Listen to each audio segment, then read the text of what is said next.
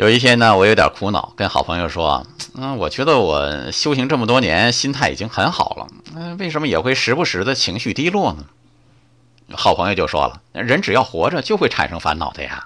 比方说，电脑一打开，就会不断的产生系统垃圾，你就要不断的清理缓存呢。”嘿嘿，那一刻我心底很有触动。人何尝不是一台机器呢？其实比机器更精密，负担更重。电脑还有关机休息的时候，人却要一直不断的工作。